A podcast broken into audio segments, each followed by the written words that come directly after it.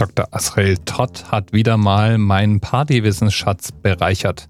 Ich weiß jetzt nicht nur, dass die amerikanischen Streitkräfte nur zwei U-Boote haben, die nach einem Monarchen benannt sind.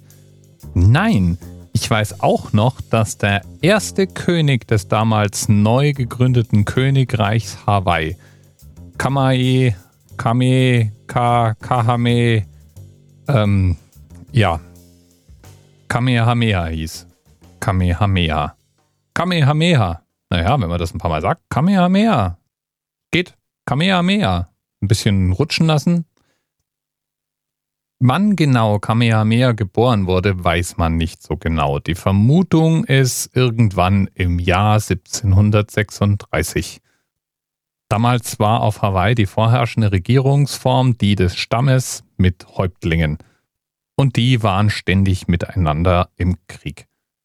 Wichtig ist da nur festzuhalten, dass die vielen verschiedenen Inseln von Hawaii, die ja größtenteils besiedelt waren, alle eigenständig waren, von unterschiedlichen Tribes regiert wurden und damit natürlich auch nicht wirklich an einem Strang ziehen konnten.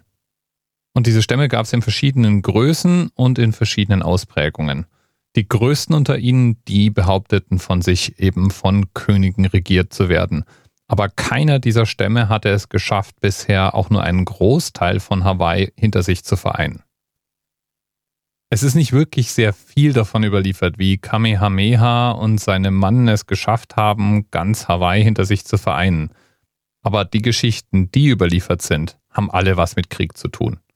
Und Kamehameha war wohl herausragend darin, die richtigen Gelegenheiten zu ergreifen und dann auch mutig Führungsstärke zu beweisen.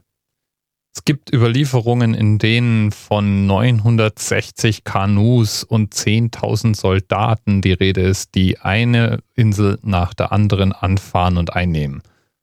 Ein Häuptling nach dem anderen schwor Gefolgschaft zu Kamehameha.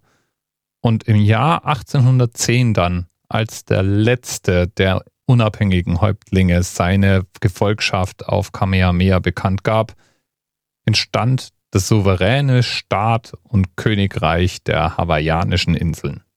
Als Herrscher muss Kamehameha wohl ein eher guter Herrscher gewesen sein. Er vereinheitlichte das Rechtssystem, er sorgte für ein angemessenes Steueraufkommen, trieb Handel mit Europa und den Vereinigten Staaten und gab der gesamten Region Rechtssicherheit. Kamehameha soll viele Frauen gehabt haben. Wie viele nun genau, ist nicht mehr ganz klar, denn die Dokumente, auf denen das mal festgehalten worden war, die sind inzwischen zerstört. Aber die Überlieferungen, die es gibt, sprechen von irgendwas zwischen 21 und 30 Frauen. 35 Kinder soll Kamehameha gehabt haben, 17 Söhne und 18 Töchter. Ja, so war das mit Kamehameha. Und warum sprechen wir heute im Anerzelt darüber? Wegen der eingangs erwähnten US-Kriegsschiffe oder US-U-Boot-Flotte besser. Die SSBN 642 ist die USS Kamehameha, denn Kamehameha ist einer der großen Söhne Hawaiis.